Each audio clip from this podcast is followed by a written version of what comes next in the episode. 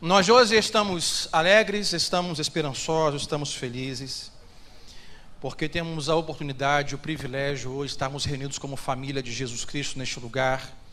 Quem sabe você hoje nos visita, está aqui pela primeira vez. Então, seja muito bem-vindo. Final da reunião, nós queremos conhecer você, saber de você, saber o seu nome. Mas hoje nós também estamos felizes porque nós estamos nesta noite de domingo, como foi pela manhã, na reunião das nove, é, iniciando uma nova série de mensagens. Quem pode dizer amém por isso? Então, abra o seu coração, coloque a esperança nele, para tudo aquilo que Deus tem para falar ao seu coração, ao meu coração, à nossa vida, nessas próximas, quem sabe, seis ou até mesmo sete, sete semanas. E o desejo no coração de Deus para que possamos ser abençoados, instruídos, alimentados, está em cima do tema que estamos falando aqui, reset, que é reinicia sua mente em um tempo de ansiedade, na era da ansiedade. Se eu fizesse uma sinopse daquilo que vamos falar nas próximas semanas, seria nós olharmos a palavra de Deus não de uma forma expositiva, que é olhando apenas uma carta, um livro, um texto, mas passeando pela Bíblia e ver como nós podemos reiniciar a nossa mente para nós não darmos território na nossa mente para o inimigo das nossas almas. De como nós podemos, em Deus, não dar território ao inimigo da nossa mente, muitas vezes até com coisas hipotéticas, estamos ansiosos, amedrontados com coisas que, quem sabe, nem vão acontecer. Como podemos reiniciar a nossa mente, voltar a nossa mente ao local o qual Deus quer que nós estejamos mentalmente? para que nós possamos de fato viver para a glória de Jesus Cristo. E é fato que muitas pessoas não têm conseguido alcançar ou viver o que Cristo preparou para que elas vivam para a glória dele, porque as suas mentes estão ansiosas, as suas mentes estão perturbadas, as suas mentes estão ocupadas com tanta coisa que os impedem de alcançar aquilo que Deus tem para eles e através deles. Então, a ideia aqui nessa de mensagens é olhar para a palavra de Deus, pedir ao Espírito Santo que nos ajude a nós, se for necessário, nós reiniciarmos. A ideia assim é aquela ideia de informática, computador, aquele botãozinho que você aperta quando o seu sistema operacional não está funcionando no seu computador, no seu notebook, não está lhe entregando aquilo que devo, deveria entregar como sistema operacional, está travando, está lento, não está abrindo algumas coisas essenciais para o seu uso, então você vai lá e aperta o botão e reseta e pergunta: tem certeza que quer, você quer reiniciar e resetar? Você fala sim, porque desse jeito não dá para usar esse negócio. E se tiver outros usuários, é perguntar: tem certeza porque há outros usuários abertos? Você fala sim. Preciso reiniciar esse computador porque ele não está me entregando o que deveria. Então é sobre isso que vamos falar. E não, não, não teria a, a, um outro lugar para começar nesta noite, não teria um outro personagem a lermos nesta noite, que não fosse melhor ou mais apropriado do que o próprio apóstolo Pedro. E nesta noite nós temos como tema da primeira reflexão o que vamos chamar de mentiras e falsos perfis. Vamos ver na palavra de Deus sobre as mentiras e sobre um falso perfil que muitas vezes nós aceitamos na nossa mente. Como nas redes sociais, um falso perfil que chega até nós e pede a, a, a aceitação para ser o nosso amigo ou para nós lermos seu comentário no Instagram, no Facebook, nós constantemente aceitamos. Então hoje o tema será mentiras e falsos perfis. Para isso, Quero convidar você a pegar sua Bíblia. Se você quiser ficar em pé mais uma vez, vamos juntos, pega sua Bíblia comigo e vamos até a primeira carta do apóstolo Pedro, 1 Pedro, capítulo 5, e vamos ler do versículo 5 ao versículo 9 nesta noite. 1 Pedro 5, do versículo 5 ao versículo 9. Quem mais nós poderíamos ler e falar sobre ansiedade, senão um dos principais discípulos e apóstolos de Jesus, que mostrou por muitas vezes e agiu mostrando quanto a sua mente estava preocupada, ansiosa, afoita, desesperada. Então, ninguém melhor para nós lermos como primeira reflexão do que o apóstolo Pedro, porque está aí um cara que tem algumas coisas a falar para a gente sobre ansiedade. Ele está aqui escrevendo uma igreja recente, uma igreja nova, há irmãos como eu e você, que estão ali dizendo: apóstolo, Pedro, nos ensine sobre Jesus, nos fale. E no capítulo 5, no versículo 5 em diante, Pedro começa a falar sobre ansiedade. Pedro começa a falar sobre humildade. Então vai dizer assim o versículo 5 para nós nesta noite, vai dizer assim: Da mesma forma, jovens, sujeitem-se aos mais velhos. E eu gosto desse texto porque eu sou mais velho e eu sou pastor. Aqui tem muitos jovens, então sujeite-se aos mais velhos. E ele continua: Sejam todos humildes uns para com os outros, porque Deus se opõe aos orgulhosos, mas concede graça aos humildes. Portanto, humilhem-se debaixo da poderosa mão de Deus, para que os exalte no tempo devido. Lancem sobre ele toda a sua ansiedade. E está aí o texto principal desse contexto, ou o texto mais belo desse contexto. Aquele texto que nós gostaríamos de ter estampado em uma caneca de café e de chá em casa. Aquele texto que nós gostaríamos de ter na toalha do banheiro, na roupinha do bebê. Lancem sobre ele, lancem sobre Jesus toda a sua ansiedade, porque ele tem cuidado de vocês. Ele continua: sejam sóbrios e vigiem. O diabo, o inimigo de vocês, anda ao redor como leão rugindo e procurando a quem possa devorar. Resistam-lhe, permaneçam firmes na fé, sabendo que os irmãos que vocês têm em todo o mundo estão passando pelos mesmos sofrimentos. Até aqui, vamos orar? Senhor, pela tua palavra hoje, nós pedimos e rogamos que ela tenha espaço em nossa mente, que ela tenha impacto em nosso coração. Senhor, que a nossa palavra possa hoje encontrar uma mente, um coração disposto não só a ouvi-la ou a entendê-la, mas a recebê-la, a aceitá-la e dar espaço para que ela tenha impacto, tenha relevância, contundência em cada coração, em cada mente. Obrigado, Pai, pelo privilégio de ter em nossas mãos, de compartilhá-la em família. É o que nós oramos e pedimos, no nome de Jesus Cristo. Cristo. Amém. Toma o seu lugar, Deus te abençoe. E eu vou começar um pouco de trás para frente, do versículo 9. Pedro está ensinando aos irmãos sobre a ansiedade e o que geralmente acontece sobre a ansiedade e o que deve ser feito sobre ela. Versículo 9, Pedro começa a falar que, ou começa a nos parecer que alguns irmãos estão surpresos porque estão sofrendo. Alguns irmãos estão ansiosos e vale aqui dizer que muito da nossa ansiedade é por conta de sofrimentos. Muito das nossas tristezas, angústias, depressões, abatimentos são por conta de más notícias, sofrimentos, dores. E Pedro deixa claro e nos faz parecer que os irmãos da igreja de Jerusalém estão surpresos com os seus sofrimentos. Os irmãos estão surpresos com as coisas que estão acontecendo. E Pedro está dizendo no versículo 9: olha, os problemas existem, os sofrimentos existem, eles são inevitáveis e você precisa saber disso. Ele chega a dizer assim: olha, ah, saibam vocês que outros irmãos no mundo inteiro estão sofrendo igual a vocês. Muito da nossa ansiedade é porque nós somos surpreendidos por conta do sofrimento. E acontece assim: quando alguma coisa vem sobre você e você não esperava, geralmente você não sabe como lidar com isso.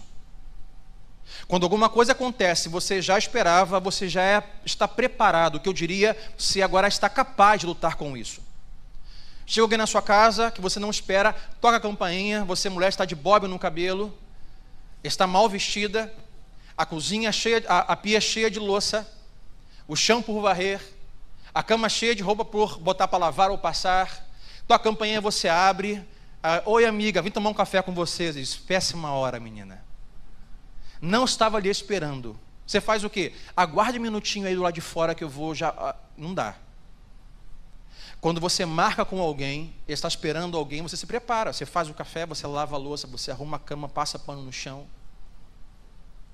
o que acontece é que muito do que nós sofremos, muito do que nós ah, ah, sentimos ansiosos, é porque nós somos surpreendidos por conta do sofrimento. Pedro diz: não fique surpreso, saiba que o sofrimento é inevitável, ele vai chegar para você. E quando nós não somos surpreendidos pelos sofrimentos, nós nos tornamos mais capazes de lutar com eles.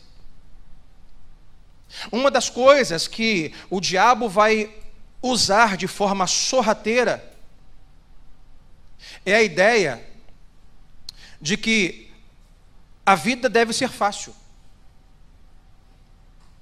Uma das artimanhas do inimigo, principalmente para você que está em Cristo, é que você chegou para Cristo e você lançou sobre ele a sua ansiedade, e agora você não vai mais sofrer. Mas como você poderia chegar para a salvação através de um Cristo Salvador que sofreu e padeceu sem sofrer? O que nos faz pensar que o nosso Cristo, que o nosso Salvador foi perseguido e sofreu, e nós sempre seremos aceitos, que nós sempre seremos reconhecidos. O que faz você, o que faz os cristãos pensarem, ao contrário do que o próprio Cristo disse: Olha, o mundo me odiou, o mundo me perseguiu, o mundo não me quis, eles também, também vão perseguir vocês.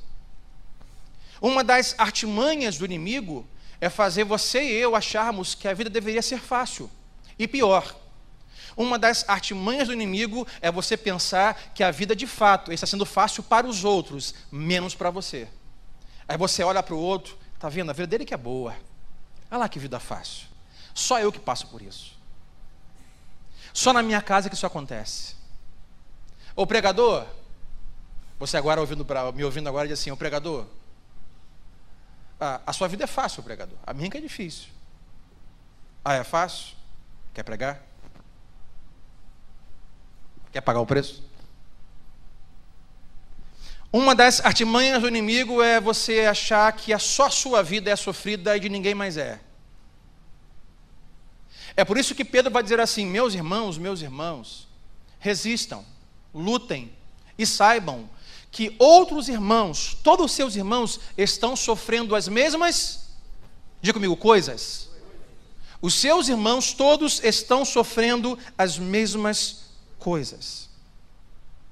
Então agora quero que você faça uma dinâmica, eu prometo que será a primeira e última vez nesse sermão, você vai virar para alguém e vai dizer assim, olha para ele aí, prepara aí, uh, faz uma musculação aí, labial, prepara para dizer que vem coisa boa aí.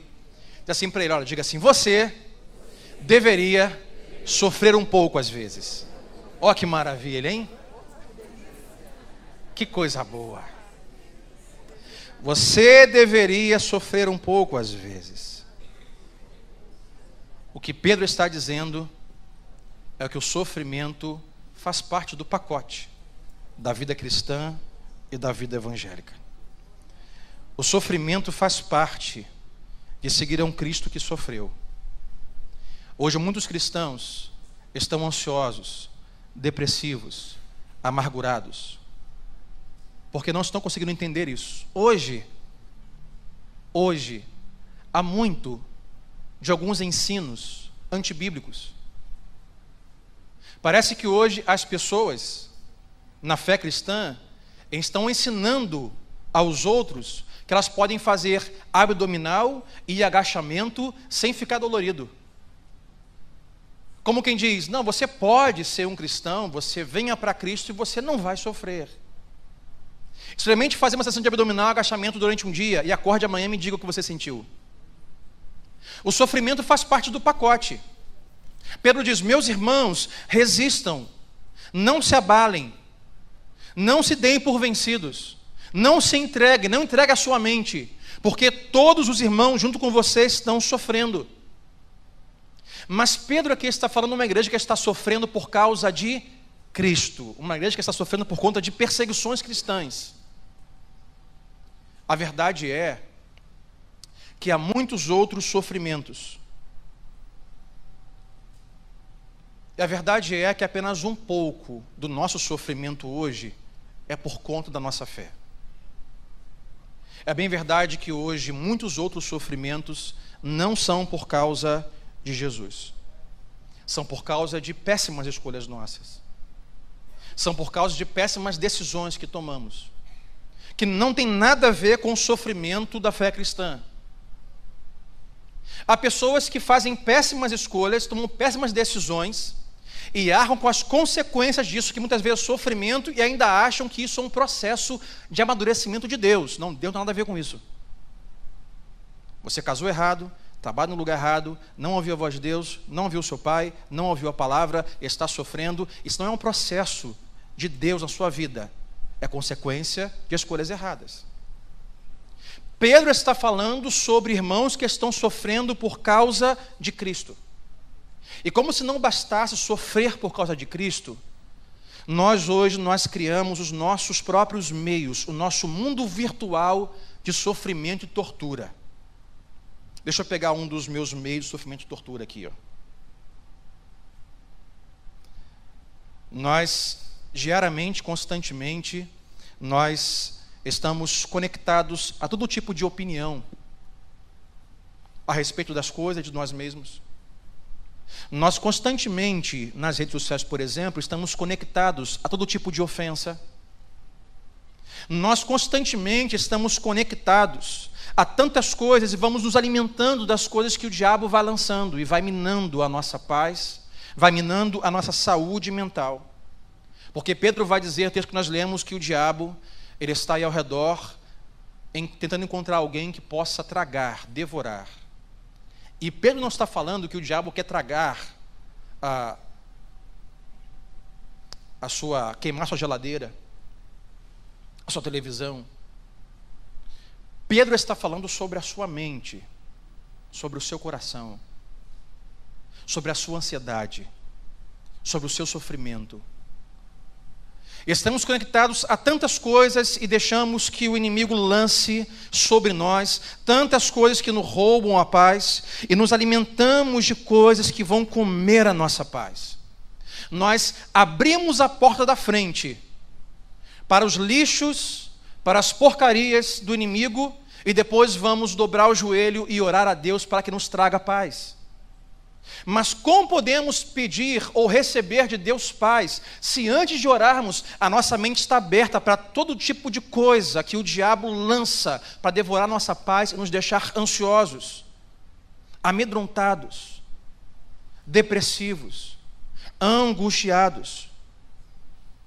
Sabe, irmãos, alguns sofrimentos são de fato por conta da fé cristã, mas é inconcebível ver quantos cristãos estão sofrendo por coisas que nunca foram planos de Deus para a sua vida. Estão sofrendo por aceitarem todo o lixo que o diabo, o inimigo, tem lançado sobre a sua mente. Estão com a porta da mente escancarada para todo tipo de coisa que o inimigo lança sobre a sua mente através de sofrimentos, através de escolhas, através de angústias, através de julgamentos, através de opiniões. Pedro vai dizer assim: meus irmãos, lancem sobre ele toda a sua ansiedade. Mas não sei se você já percebeu ou já sentiu assim, pastor.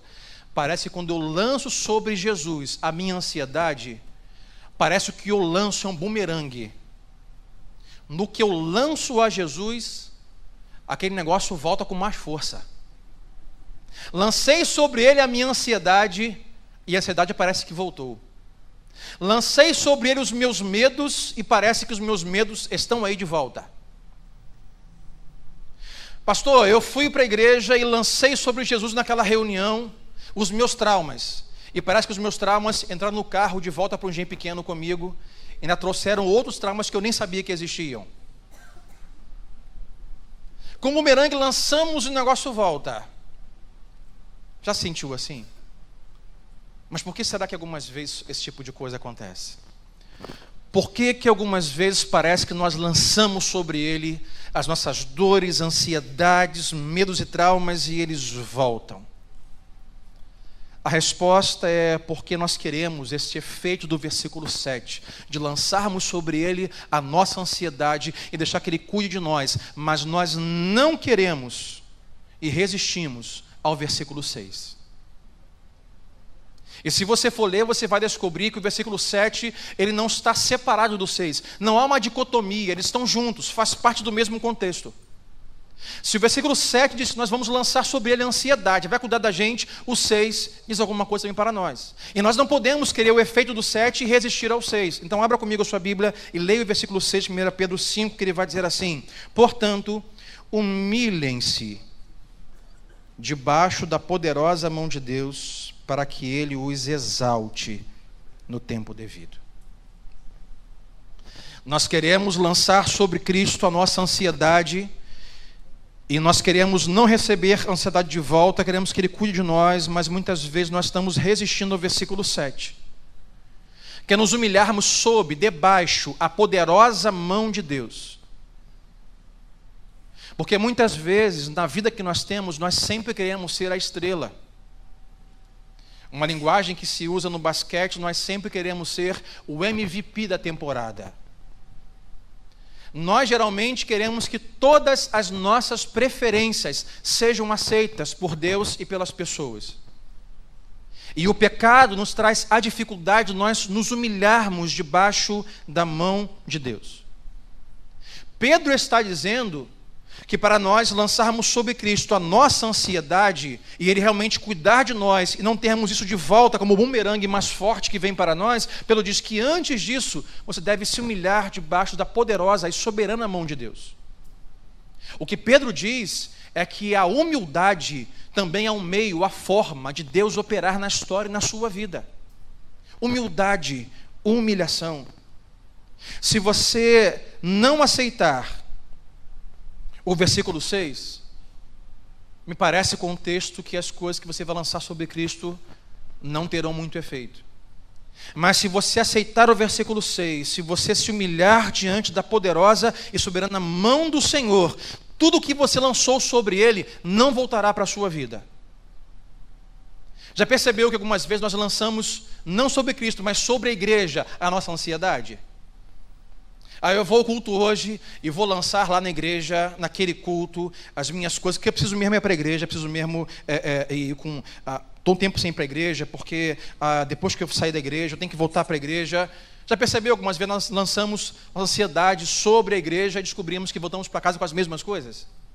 Porque a igreja não vai resolver o seu problema nem a sua ansiedade. Paulo, uh, Pedro diz: lance sobre ele, sobre Cristo, todas as suas ansiedades, mas se humilhe debaixo da poderosa mão de Deus. Então, se eu tivesse hoje uma frase para resumir o que estamos falando, eu diria: se você quer reiniciar a sua mente, das suas ansiedades, medos, traumas, e ter uma mente realmente liberta e saudável, para ver o agir de Deus em você, através de Deus na história, reiniciar a sua mente, você precisa humilhar o seu coração. Não há como você não humilhar o seu coração, não se colocar debaixo da mão poderosa de Deus e então ser liberto das suas ansiedades e dos seus medos. Pedro diz: lance toda a sua humildade, lance sobre ele a sua ansiedade, mas antes se humilhe debaixo da poderosa mão de Deus. Pedro está falando a irmãos judeus. O que significa esse termo para um judeu? Poderosa mão de Deus. O que Pedro está querendo dizer sobre a poderosa mão de Deus? Quando um judeu ouve assim, quando Pedro fala, é, sujeitem-se, se coloquem debaixo, sob a poderosa mão de Deus, a primeira coisa que os judeus é, são então alertados sobre o conceito disso é como Deus operou e agiu com a sua mão poderosa e soberana nos seus irmãos, lá no Egito, quando Deus livrou o povo dele de Faraó. Se você for ler Êxodo 3, lá uma conversa de Deus com Moisés, e diz que Moisés está ali e onde ele está, um mato começa a pegar fogo, e o fogo está alto, mas o mato não vira cinza, o mato não se consome. Aí do mato se ouve a voz de Deus chamando Moisés para uma conversa, para um plano, porque Deus sempre tem um plano. Não esqueça disso. Deus sempre tem um plano. Moisés, eu tenho um plano, eu tenho ouvido o meu povo gritar e clamar por socorro no Egito. Eu vou tirá-los lá. E você vai lá. No meu nome, tirar de lá. Mas Senhor, não, você vai. Senhor, quem direi que é? Diga que eu sou. Mas, Senhor, aí no versículo 19 de Êxodo 3, Deus fala assim a Moisés: Moisés, eu sei que Faraó não vai libertar o meu povo a não ser que uma poderosa mão o force a fazer isso. Êxodo 3, versículo 19. Lê depois em casa. Deus diz: Moisés, eu sei que Faraó não vai deixar meu povo ir a não ser que uma poderosa mão o obrigue a fazer isso. Então, a poderosa mão de Deus tira o povo do Egito e os liberta. Então, quando o judeu ouve assim, a poderosa mão de Deus, eles se lembram de uma mão poderosa de Deus que tirou o povo do Egito. Nós, ocidentais, muitas vezes temos a ideia de mão de Deus ah, de uma forma mais sentimental, mais confortável. Para o povo judeu, a ideia de a poderosa mão de Deus tem mais a ver com confronto, tem mais a ver com um agir poderoso. É por isso que no versículo 5 que estamos lendo, Pedro diz: A poderosa mão de Deus, ela se opõe aos orgulhosos e dá graça aos humildes. Pedro diz que a dinâmica da mão de Deus é a seguinte: a mesma mão que dá graça aos humildes é a mão que se opõe aos orgulhosos. A poderosa mão de Deus, que Pedro vai dizer assim: olha, humilhem-se debaixo, sob a poderosa mão de Deus. Porque a mão de Deus não é apenas algo sentimental, não é apenas a, a, a, algo que nos traz conforto. Mas Pedro diz: a mesma mão de Deus que dá graça aos humildes é a mão que se opõe aos orgulhosos. Então se humilhem debaixo da mão de Deus. E a pergunta que nós ah, precisamos responder no nosso íntimo é que se hoje a mão de Deus vier sobre a sua vida e você estivesse na extremidade da mão de Deus, o que você receberia? Graça ou oposição? O quanto você e eu, de coração, corpo e alma e mente, estamos nos sujeitando à poderosa mão de Deus, que dá graça aos humildes, mas se opõe aos orgulhosos. Nós queremos muitas coisas da mão de Deus. Nós gostamos da mão de Deus. Uma grande confusão que nós temos em nossa mente é que nós sempre queremos da mão de Deus que ela faça certas coisas para a gente. A gente geralmente quer que a mão de Deus nos traga aquilo que nós precisamos. E a mão de Deus traz muito para nós. Uma das coisas que nós gostamos, e Deus faz, é trazer com a sua mão provisão. Quem hoje aqui pode dizer assim, pastor, eu já experimentei a provisão de Deus na minha vida. Levante a mão comigo. Eu não digo provisão só de carro novo, casa nova, trabalho, não. Provisão, sabe, quando estava triste, caído, a mão de Deus veio, te levantou, te deu alegria. Estava desanimado, a mão de Deus te animou. Você estava sem esperança, Deus veio com esperança sobre o seu coração. Deus traz provisão com a sua mão. A mão de Deus também muitas vezes vem com proteção. Quem pode assim, pastor, eu tenho experimentado a proteção de Deus na minha vida, levante a mão comigo. Proteção de Deus. Deus nos protege, sim ou não? Deus é tão maravilhoso que às vezes Ele te protege de você mesmo, sabia disso? Deus às vezes nos protege nós mesmos. Porque muitas vezes nós queremos que a mão de Deus faça algumas coisas por nós e para nós, a mão de Deus diz não, porque eu te amo. Eu vou fazer exatamente o oposto do que você quer que eu faça. A provisão de Deus, a proteção de Deus muitas vezes é nos livrar de nós mesmos. Digo, Deus, olha, eu quero ir para cá, eu quero fazer isso. Deus fala, não, você vai para cá, você vai fazer isso, você vai ficar aqui. Mas Deus, eu quero ir, não, você vai ficar aqui. Mas Deus, não, você como é falível, eu sou infalível. Você como é finito, eu sou infinito. Você como é ignorante, eu sou sábio. Então fica aqui, porque isso aqui é uma forma de proteger você de você mesmo. Mas Deus, eu quero ficar com essas pessoas. Não, você vai ficar sem essas pessoas. Às vezes a forma de Deus proteger você é arrancar pessoas do seu convívio. Às vezes a forma de Deus proteger você é arrancar você do meio de algumas pessoas. Mas Deus, eu gosto tanto deles, Senhor. Ah, Senhor, deixa com eles. Eu gosto tanto de ficar aqui. Não, você não vai ficar aqui. Mas Senhor, eu quero muito andar com eles. Não, você não vai andar com eles. Mas Deus, não, eles não vão andar com você. Sabe o que é isso? Deus te protegendo. Às vezes você não entende porque aquela pessoa não está mais no seu convívio.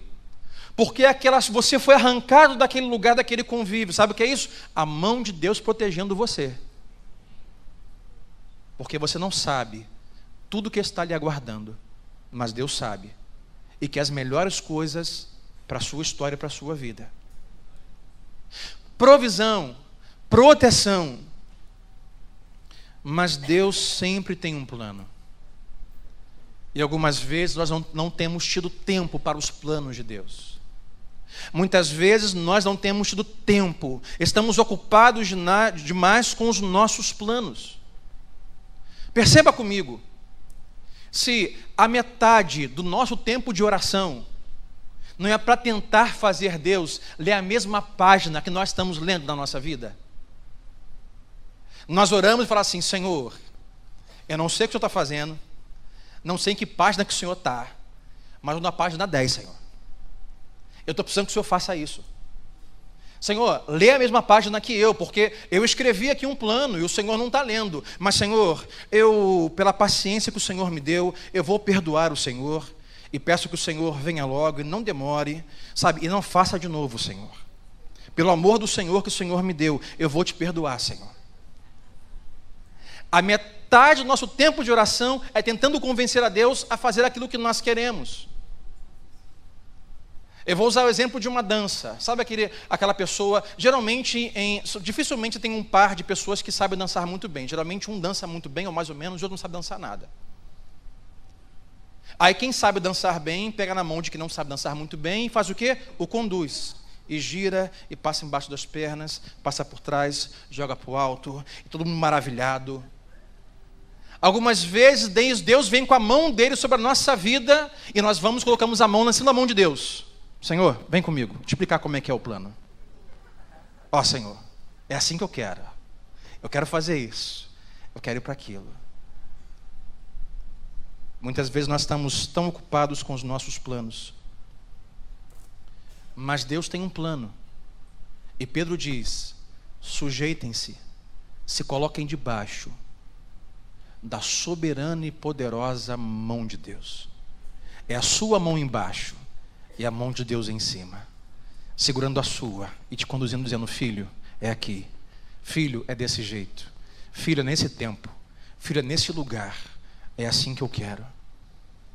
Muito da nossa ansiedade é que estamos confusos com o que é responsabilidade da nossa mão e o que é responsabilidade da mão de Deus. Moisés estava ah, trabalhando no Egito e algumas vezes era a mão de Moisés como o cajado que toca o mar, mas sobre a mão, sobre a mão de Moisés é a mão de Deus. E são as duas mãos, a mão do homem e sobre ela a mão de Deus. Muito da nossa ansiedade é porque nós ainda estamos confusos sobre quem está no controle. E quanto mais essa confusão se instala na mente e achamos que o controle está nas nossas mãos, mais ansiosos nós ficamos. Porque nós queremos fazer, nós queremos ir. Porque nós temos responsabilidades, nós confundimos com soberania. E Deus nos deu responsabilidades, mas Deus não nos deu soberania. E muito da nossa ansiedade é porque nós começamos a pensar, porque se Deus me deu responsabilidades, Ele também me deu o controle, mas não te deu o controle. Nós gostamos de controle. Muito do nosso estresse em achar que a vida e as coisas é sobre nós, é sobre o nosso plano, quando nunca foi sobre nós, quando nunca foi sobre o nosso plano, sempre foi sobre Jesus, sempre foi sobre o plano de redenção de Cristo. Muito do nosso estresse é achar que é a força do nosso braço, que é a força humana que muda as coisas, quando nunca foi, sempre foi sobre a força de Deus, autoridade e soberania de Deus. Pedro está falando aqui a um povo judeu. Pedro está falando que eles estão sofrendo, estão ansiosos. Lance sobre Cristo a sua ansiedade, mas não se esqueça, para que isso tenha efeito, que você se humilhe sobre o plano, a soberania, a vontade da mão de Deus. Sabe, é possível que nesta noite aqui há pessoas que estão ansiosas, depressivas, desesperadas, porque começaram ou deixaram na sua vida acontecer algo que por um tempo achavam que estavam sob controle e não mais está. Um vício estava sob controle e não mais está.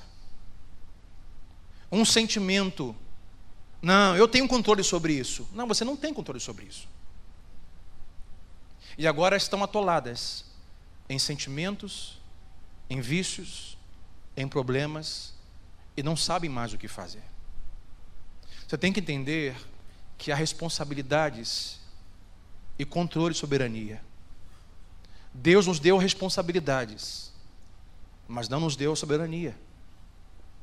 Enquanto você ouve a minha voz, enquanto eu falo para você, eu faço aquilo que hoje, para mim, como pastor e pregador, é a minha responsabilidade: estudar, orar, compartilhar e ensinar o livro sagrado para você. É a minha responsabilidade. Mas eu sempre peço e oro para que não seja a minha mão, a minha boca, a minha voz, como não foi a mão de Moisés que abriu o mar vermelho, mas que seja a mão de Deus, a voz de Deus, a boca de Deus a falar o seu coração. Porque se for a minha fala, a minha boca, o meu conteúdo, simplesmente, você não será edificado. Deus nos deu responsabilidades, mas não nos deu controle. Pedro está falando a uma igreja sobre ser humilde, se humilhar debaixo da mão de Deus. Quem é Pedro, gente? Pedro é um cara que fala do que fala porque experimentou na pele o problema de não ser humilde ou não se humilhar ao plano e à soberana mão de Deus. Pedro não veio à humildade facilmente. Nem sempre Pedro pensou da maneira que está ensinando. Pedro, quando era mais jovem, uma versão mais jovem dele mesmo, estava andando com Jesus como um dos seus discípulos. Aí Jesus começou a ensinar, começou a contar, começou a falar, dizendo assim: Meus amigos, meus irmãos, meus discípulos, está chegando a minha hora. Vamos para Jerusalém. Lá eu vou ter que sofrer na mão dos religiosos, dos escribas, dos fariseus. E eu vou sofrer por isso. Eles vão me matar, eu vou morrer, mas ao terceiro dia eu vou ressuscitar. Plano dele. Só que o Pedro, quando ouviu isso, não era o mesmo Pedro que está ensinando em 1 Pedro 5 sobre humildade. Pedro veio por dores ao lugar de humildade. Olha o texto comigo em Mateus 16, 21. Jesus chega para o discípulo e diz assim: Desde aquele momento, Jesus começou a explicar aos seus discípulos que era necessário que ele fosse para Jerusalém e sofresse muitas coisas nas mãos dos líderes religiosos, dos chefes dos sacerdotes e dos mestres da lei e fosse morto e ressuscitar-se ao terceiro dia. Pedro, quando ouviu isso, Pedro ainda não sabia como se humilhar sob a poderosa mão de Deus. Pedro, quando ouviu isso,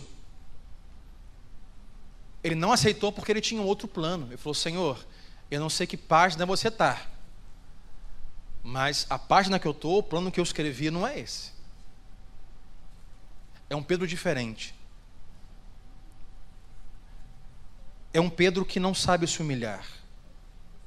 Sabe, quando eu leio 1 Pedro 5, versículo 6, eu vejo um Pedro praticando o que nós pais muitas vezes praticamos com os nossos filhos. Nós dizemos para os nossos filhos não fazerem aquilo, e enquanto falamos para não fazer, nós lembramos que quando tínhamos a idade deles, nós fizemos a mesma coisa. Não, não faça isso. Não, por quê, pai? Não faça. Como quem se lembra, eu já fiz isso na sua idade e deu errado. Pedro, quando escreve em 1 Pedro 5,6, se humilhem debaixo da mão de Deus, ele possivelmente está se lembrando de quem ele era nesse texto. Quando Cristo diz, eu tenho um plano, e meu plano inclui morte, separação de vocês, ressurreição. Não era o plano de Pedro. Ah, sabe o que Pedro faz? Ele não se humilha a poderosa mão de Deus. Ele diz: Não, Senhor, eu tenho outro plano. Olha comigo o versículo 22. Então Pedro, chamando Jesus à parte, começou a repreendê-lo, dizendo: Nunca, Senhor, isso nunca te acontecerá. Esse é um Pedro que está confuso sobre que mão está escrevendo a história. Pedro aí acha que é a mão dele que vai escrever a história dele e de Jesus. Está confuso. É aí que vem nossas ansiedades. Pedro chama Jesus à parte e fala assim: Senhor, sabe quando alguém fala alguma coisa errada, faz besteira? Você chama no canto para repreender, é que ele faz. É assim, chamando Jesus à parte. Senhor, vem cá. Gente, dá licença, só um minutinho, pega na mão, vem cá. É quando no basquete, que eu gosto muito, nós chamamos de time out. A hora que o técnico manda parar o jogo, chama os jogadores, fala assim, gente, o que vocês estão fazendo? Olha aqui o plano, não é esse que a gente ensaiou. Não foi isso que eu rabisquei para vocês jogarem. Jesus, é, Pedro colocou Jesus em time out. Vem, para tudo, para tudo, Jesus. Que papo é esse de morrer? Que papo é esse? Que plano é esse? Não, isso não vai acontecer. Eu não vou deixar isso acontecer. Não, Senhor, não vou. Mas Pedro, não, não vai acontecer, Senhor. Pode vir para cá, olha. Se vier religioso, se vier escriba, se vier fariseu, se vier soldado, quem vier, pode vir. Eles têm orelhas, eu tenho uma espada, a gente resolve. Não, não vai. Nunca vai acontecer isso. Não, o seu plano não vai se cumprir. Pedro diz: Senhor, o Senhor tem um plano, mas não vai acontecer, porque eu tenho um plano. Pedro, 1 Pedro 5,6: Se humilhem debaixo da poderosa mão. Mateus 16, 22. É um Pedro que não sabe sobre isso. Aí Jesus acaba de ouvir o seu discurso. E olha o versículo 23, o que Jesus diz. A sua resposta é: Para trás de mim, Satanás. Ó, como é que foi rebaixado rápido, viu? Apóstolo Pedro, a rocha, a pedra, para Satanás. Foi de LeBron James a Satanás. Você, Pedro, você é uma pedra de tropeço para mim. Irmão, já imaginou você ouvir isso?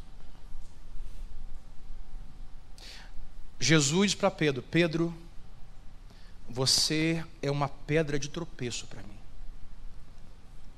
quando você se opõe ao meu plano, quando você se opõe ao meu controle, ao meu poder, à minha soberania. Agora, faça, faça o link de 1 Pedro 5, versículo 5. Porque Deus se opõe, ele que disse, Deus se opõe aos orgulhosos e dá graça aos humildes. Agora, o Pedro de Mateus 16, 23, não é aquele que recebe graça por ser humilde, é aquele que recebe oposição por ser orgulhoso. Você, Pedro, agora, por não se colocar sob a minha poderosa mão, você é uma pedra de tropeço para mim. Mas olha como Jesus faz o link sobre como nós podemos ser pedra de tropeço para a mão de Deus na nossa vida? Quais são os danos disso? Ele continua: você é pedra de tropeço para mim. Sabe por quê? Porque você não pensa, porque a sua mente está voltada, Pedro, não para as coisas de Deus, não para os planos de Deus, mas para os seus planos, para a coisa dos homens. Jesus diz: Pedro, você é uma pedra de tropeço. Pedro, você tropeça. Pedro, você recebe oposição. Por isso, Pedro, você está confuso em sua mente sobre quem está no controle. Você acha, Pedro, que você está no controle, que você é soberano. Não, você não está. enquanto você estiver neste lugar, você será pedra de tropeço. Enquanto a sua mente, o seu pensamento estiver vinculado às coisas dos homens e não à mão e o plano de Deus, você estará confuso ansioso e tropeçando. E volto a dizer que a frase que resumiria o nosso sermão: não há como reiniciar a sua mente em Deus se você não milhar o seu coração. Porque muitas vezes estamos ansiosos porque estamos nos opondo à vontade de Deus. Há sofrimentos que cabem ao cristão. A igreja de Pedro aqui está sofrendo perseguições, mas muito do nosso sofrimento não são perseguições por causa da nossa fé, é porque nós estamos nos opondo à vontade de Deus e nós estamos no controle. ou achamos que estamos no controle. Irmãos, nós gostamos de controle. Os homens principalmente gostam de controle. Vai numa casa que tem um macho, que tem um homem lá, um homem, um, né, um alfa lá, um predador, com a família no sofá sentado, e quando a família reúne, vamos ver o que? Ele pega o controle e fala assim: deixa eu ver o que tem para ver, porque vamos ver o que eu quero ver, o, o controle está nas minhas mãos. Coisa de homem. Nós gostamos de ter o controle. Às vezes estamos perdidos.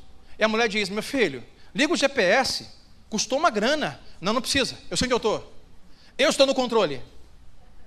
Até que chega num lugar que se arrepende. Gostamos de controle. O pastor, o pregador, também gosta de controle. Sabe, o microfone traz uma sensação de poder e de controle. É por isso que às vezes nós chamamos alguns irmãos aqui para dar o testemunho. Irmão, vem aqui contar o que Deus fez na sua vida no casal de para sempre. Irmão, vem aqui em cima contar o que Deus fez na sua vida lá no congresso de casais. Claro, pastor. A irmão vem. Quando ele chega, dá o testemunho, sabe o que eu faço? Eu seguro o microfone, pode falar. Porque vai que ele acha que essa hora é uma boa hora para falar o que não deve. Então, se eu não gostar, amém, palmas para ele. Controle. Às vezes vem aquele irmão da testemunha, irmão novo, cometido novo na fé, com o olho, a coração inflamado, veio, irmão, conta ele foi na sua vida. Vou contar, pastor, mas antes de contar uma história. Quando eu tinha três anos, eu amém, palmas para ele. Estou no controle. A, a sensação que eu tenho está controlando o que vai acontecer. Nós somos assim, nós queremos ter a sensação que estamos controlando as coisas que vão acontecer, por isso estamos ansiosos. Agora que você não sabe, de repente, é que lá no final do auditório tem um camarada lá em cima, hoje à noite chamado Felipe, que está atrás de um console, mas é de som com um botão na mão. E embora eu tenha o microfone na mão, se chegar uma hora que o Felipe achar que o que eu disse não é algo aproveitável, então o Felipe pode cortar o meu som.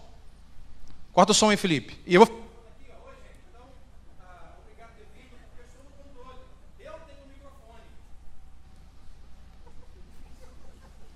E vou ficar falando sem som. Eu posso começar a pregar. Então, irmãos, nesta noite, Deus está aqui, Ele é muito bom. Aleluia. Então, Felipe vai, aperta o botão. Eu continuo falando, falando, falando, falando, falando. Quarto som, Felipe. Falando, falando, falando. E você não.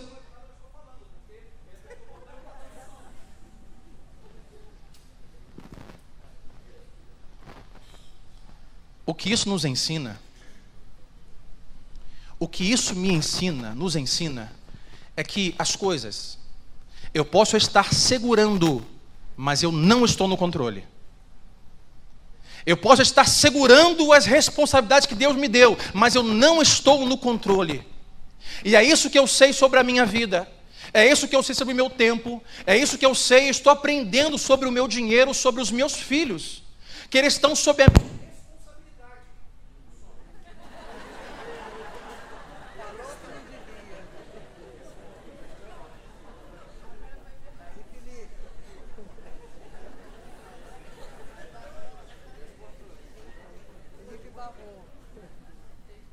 Ô, ô Felipe.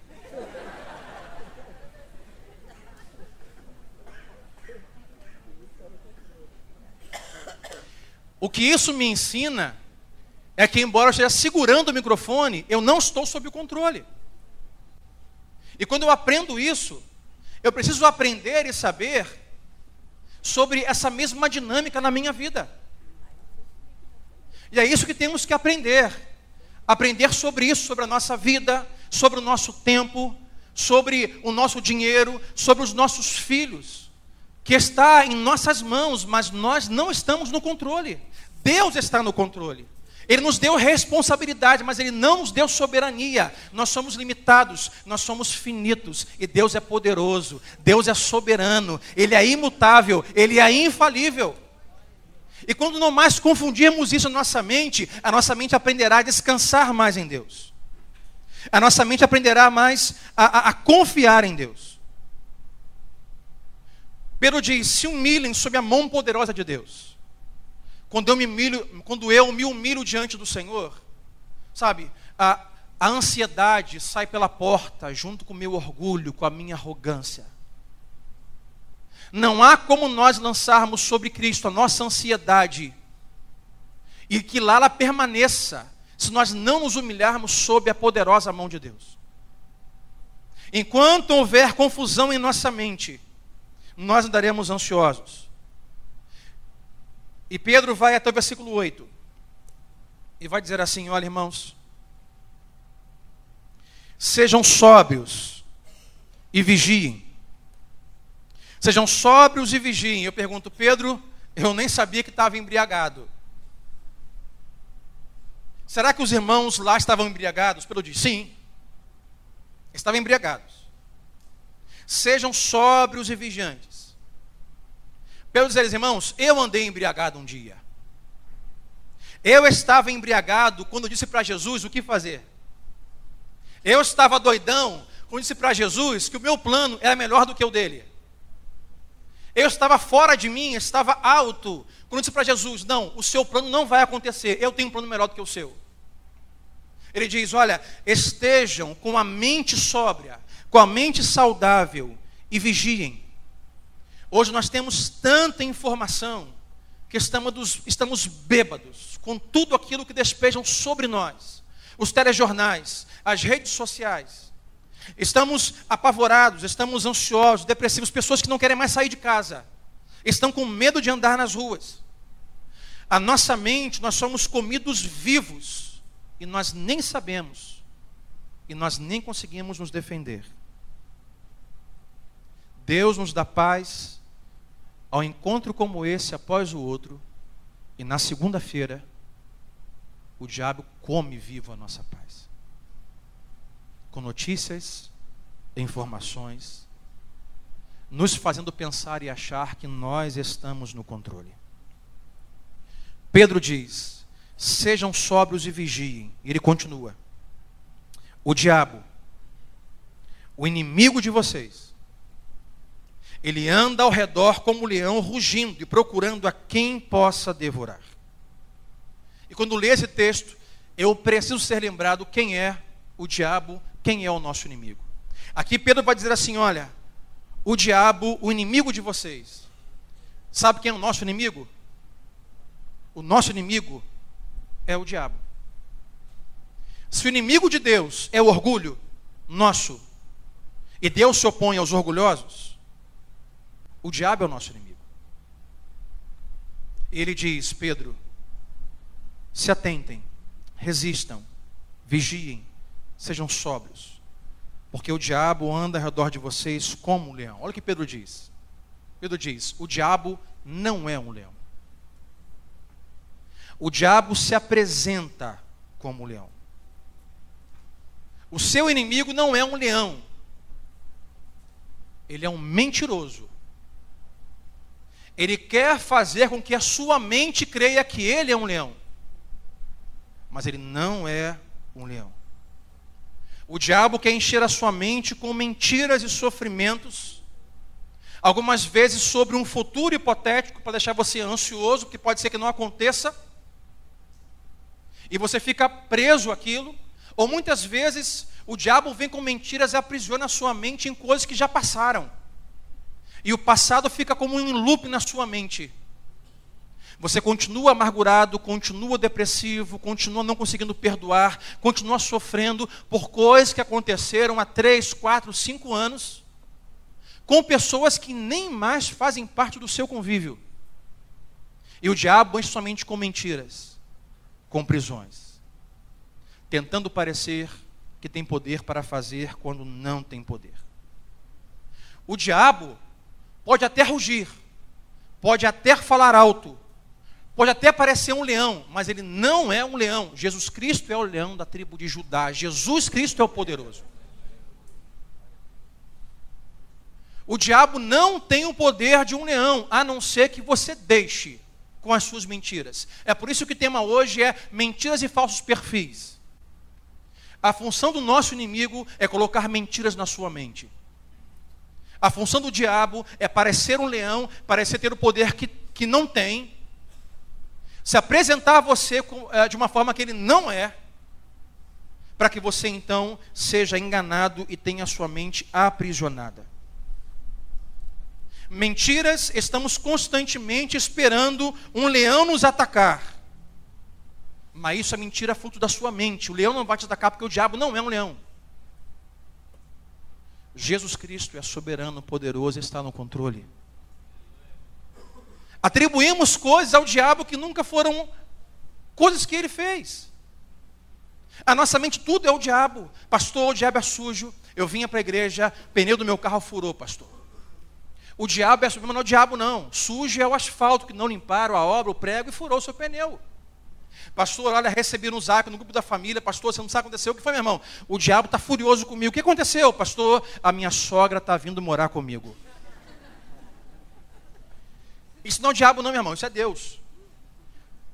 Isso faz parte do pacote. Ou você se esqueceu que um dia solteirão encarado você orou, Senhor, aquela loura, Senhor, aquela mulher, Senhor, aquele jovem, ah, Deus, dá-lhe para mim dá ela para mim, Senhor, ah, eu quero casar, eu quero ser feliz. Aí Deus ouviu a sua oração, te deu esta mulher, te deu este homem, você hoje está casado e no pacote veio a sua sogra. A sua sogra não é do diabo, a sogra é a resposta de Deus para a sua oração, meu irmão. Sem sogra não tem casamento. Amém? Não é o diabo. Nós atribuímos ao diabo coisas que ele não tem poder para fazer. E a nossa mente está cheia de mentiras, a nossa mente está cheia de ansiedades, porque o diabo está lançando as suas setas. Pedro diz: Olha, o inimigo de vocês, o diabo, está procurando, andando à espreita, para encontrar quem ele possa devorar e tragar. O diabo está procurando uma mente vulnerável. O diabo está procurando uma mente frágil. O diabo está procurando uma mente confusa entre se humilhar ao plano de Deus e dizer a Deus o que ele deve fazer. Uma mente está, o diabo está procurando uma mente confusa. Confusa entre responsabilidades e soberania e controle. E quando o diabo acha ele se revela, mentiroso que é, com falso perfil de leão, para aprisionar a sua mente, para aprisionar o seu coração, para dizer para você o que você pode e o que você não pode, para dizer para você o que você, quem você é e quem você não pode ser, para dizer para você quem você pode ou não ser em Deus. Quando falamos em reiniciar a nossa mente na era de ansiedade, para nós cumprirmos o propósito e a vontade de Deus através de nós neste mundo, é aí que o diabo quer impedir que você fique preso das mentiras. Que você não acredite mais naquilo que Deus tem ainda para fazer na sua vida, através da sua vida. Assim que nós nos mudamos, um tempo atrás, no nosso condomínio tem lá uma piscina. Eu estava com a Manuela e a piscina rasa aqui em mim, bate mais ou menos aqui no, no ombro dela. Eu falei assim, filha, vem. A água está maravilhosa. Não, papai. Por quê? Porque eu vou afundar. Não, pode vir. Dá para você. Não, papai, eu não vou conseguir. Eu vou me afogar. Não vai, minha filha. Pode vir, mergulha. Olha, mergulha aqui, vai embaixo d'água e sai aqui na beirinha aqui rapidinho. Não, papai. Eu tenho para mim, estou pensando aqui, acho melhor não, acho que eu vou me afogar. Sabe o que é isso? A mente dizendo, você não vai conseguir, não vá. Enquanto o pai diz, venha, você pode, você vai conseguir. A mente diz, não, não vá, Manuela, você vai se afogar a mente de uma criança de sete anos. Não estou dizendo que foi o diabo, não. Estou dizendo que a mente assim nos engana. E não ouvimos a voz de Deus. Até chegou um momento, eu falei, minha filha, pula. E ela foi, olhou assim, meio com medo, olho arregalado, ainda com aquele pensamento: se eu me afogar, e se eu me afogar? Ela foi e pulou. Pulou com o peixinho embaixo d'água lá, deu uma abraçadinha lá, bateu o pezinho, saiu o sinal da borda e. Papai, eu consegui. Falei, viu? A sua mente estava te enganando. A sua mente estava mentindo para você. O seu pai disse que é possível. O seu pai disse que você consegue. O seu pai disse que você não vai se afogar. O seu pai disse que você pode se lançar. Não deixe a sua mente limitar aquilo que o seu pai diz que você pode e consegue. Assim acontece com a gente. Sabe, eu sei que o diabo tem dito para você coisas a seu respeito para você. Eu sei que o diabo tem dito na sua mente, dizendo: olha, você não vai conseguir chegar lá. Você não pode mergulhar. Você não tem a capacidade, condição de nadar, chegar do outro lado. Você não vai conseguir. Mas hoje, faz com a Manuela. Diga para o diabo, a sua mente: não, não, não. Meu pai falou que eu posso pular. Meu pai falou que eu vou chegar do outro lado. Ignore as mentiras do diabo na sua mente que você não vai, que você não pode, que você não merece, que você não consegue, não é para você. Se lance, mergulhe. O seu pai está te convidando. Jesus, lance sobre a sociedade, mergulhe, nade, chegue do outro lado e diga assim: aí, diabo, eu cheguei do outro lado, eu nadei, eu mergulhei, eu venci as suas mentiras, venci a minha mente e estou aqui onde meu pai disse que eu poderia estar. Não deixe que o diabo minta e engane você. Não deixe que o diabo limite você com as suas mentiras. Se você quer reiniciar a sua mente, você precisa hoje se humilhar sob a soberana vontade de Deus. Você precisa hoje olhar, Deus, não é mais a minha mão que quer guiar a sua, mas Deus, hoje é a sua mão, eu quero me colocar sobre ela, que a tua mão poderosa hoje, Deus, soberana, controle a minha vida, liberte a minha mente, e quando você se humilhar sob a poderosa mão de Deus, toda ansiedade e medo lançado sobre Ele, e Ele cuidará de você. Mentes livres, mentes saudáveis. Pedro diz: Olha, parem de andar por aí embriagados, em sua arrogância e orgulho, tão preocupados com seus planos. Deus sempre tem um plano. Enquanto nós andarmos confusos sobre quem está no controle, ansiosos nós andaremos. Mas hoje Deus nos trouxe aqui para libertar a sua mente das mentiras do diabo e do inferno para dar paz à sua mente e ao seu coração. Para dizer a você, pare de se sujeitar às mentiras, às porcarias. Feche, tranque a janela da sua mente e do seu coração para as coisas do diabo que minar a sua mente. Pare de lutar contra o plano de Deus e se humilhe sob a poderosa mão de Deus e lance sobre ele toda a sua ansiedade. Ele cuidará de vocês. O sofrimento vai vir. Seremos perseguidos. Seremos assolados. Mas Deus cuidará de nós. Se é para sofrer, irmãos, vamos sofrer pela causa certa. Se o sofrimento é inevitável, vamos parar de sofrer pelas coisas deste mundo, pelas nossas escolhas fora do plano de Deus e vamos começar a sofrer por causa do Evangelho. Vamos começar a sofrer por causa de Jesus.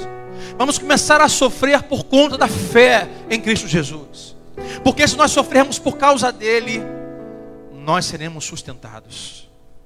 Não andaremos ansiosos. Não sofra por aquilo que Deus não preparou para que você sofresse.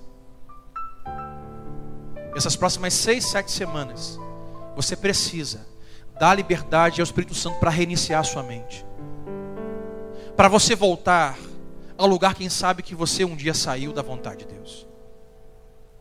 Sabe, impedir, bloquear, lançar fora as mentiras do inimigo na sua vida. Isso para você, você não pode, você não vai, você não merece. Em nome de Jesus, você em Deus vai fazer a diferença na história. Você em Deus vai fazer a diferença na sua casa, na sua rua, no seu trabalho, no seu colégio, na faculdade. Você em Deus fará a diferença na história. Pedro não sabia. Pedro tinha um plano tão pequeno, tão pequeno, o Senhor fica. Oh Deus, como foi bom o Senhor multiplicar os pães, os peixes daquele garoto. Vamos fazer de novo. Pedro, opa, Senhor, como foi bom andar sobre as águas, a tua provisão, a tua proteção. Deus, vamos fazer de novo. Deus tinha um plano muito maior e melhor para ele. Ele não sabia. Não seja mais pedra de tropeço em sua mente para aquilo que Deus tem para fazer em você através de você. Eu quero convidar hoje você a orar comigo. Fique de pé nesta noite.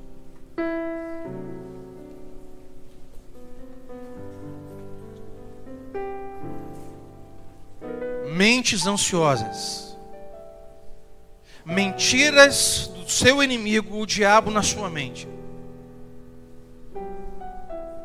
Hoje, em nome de Jesus, entre em oração. Se você hoje, pela palavra, reconhece que você não tem se humilhado sob a poderosa e soberana mão de Deus, hoje é a noite de você dizer: Espírito Santo, eu não quero mais ser pedra de tropeço nos planos de Deus na minha vida. Eu quero me colocar sob, debaixo a poderosa mão de Deus. A mão de Deus que dá graça aos humildes, mas é a mesma que se opõe aos orgulhosos. Pessoas que estão hoje aqui neste lugar, nesse auditório, que não estão vivendo o que Deus preparou para que vivessem. Porque a sua mente está doente, está ansiosa, está bloqueada, cheia de mentiras que foram aceitas e você aceitou as mentiras do inimigo como se ele fosse um leão. Ele não é um leão, ele é um mentiroso. Hoje leve sua mente cativa ao Senhor. E diga a Deus: Eu quero hoje me humilhar sob a tua poderosa mão e lançar sobre o Senhor todas as minhas ansiedades. Eu quero hoje, Deus, voltar ao lugar, Deus, quem sabe um dia eu passei, eu estive no Senhor. Eu quero, Deus, nesta história, não viver os meus planos, viver os teus planos, para que o Senhor, através da minha vida, faça a história. Então, põe a mão no seu coração, quero orar com você nesta noite. E leve a sua mente cativa ao Senhor nesta noite. Leve sua mente ao Espírito Santo nesta noite. Rogue, peça, Espírito Santo, me ajude nesta noite. Lançai sobre ele toda a sua ansiedade. Deus, nesta hora eu oro, para que as mentes e os corações nesse auditório, o Senhor, encontrem, Deus, a sobriedade, a saúde, o equilíbrio que o Senhor tem para cada um deles. Que aqueles que entraram aqui, Senhor, e se encontram confusos em sua mente, ainda sob quem está no controle, e ainda acham que podem controlar as coisas, mas não podem. Que o Senhor os ajude nesta noite a depender do Senhor, a se humilhar diante do Senhor, a crer no Senhor, a confiar no Senhor, a aceitar os seus planos. Deus, não mais serem surpreendidos pelos sofrimentos, ó Deus, mas aprenderem a sofrer por causa do Senhor e com mentes saudáveis, aprenderem a lutar com os sofrimentos porque é através do sofrimento que Deus também se mostra na história glorifica o nome de Jesus Cristo. É no sofrimento que conseguimos perceber a tua mão protetora, a tua mão de provisão, a tua mão de libertação. Foi através do sofrimento do povo do Egito que o nome de Deus foi glorificado quando houve proteção e libertação. Nos ajude, ó Pai, com as nossas mentes ansiosas, preocupadas com coisas que ainda estão por acontecer, tão preocupadas, ó Deus, e amarradas a coisas do passado. E traga liberdade à nossa mente, traga liberdade ao nosso coração. Que possamos, hoje, pela fé, nos lançar em tuas mãos, Senhor, em teus braços, sob a tua mão poderosa. Que possamos mergulhar em tua vontade.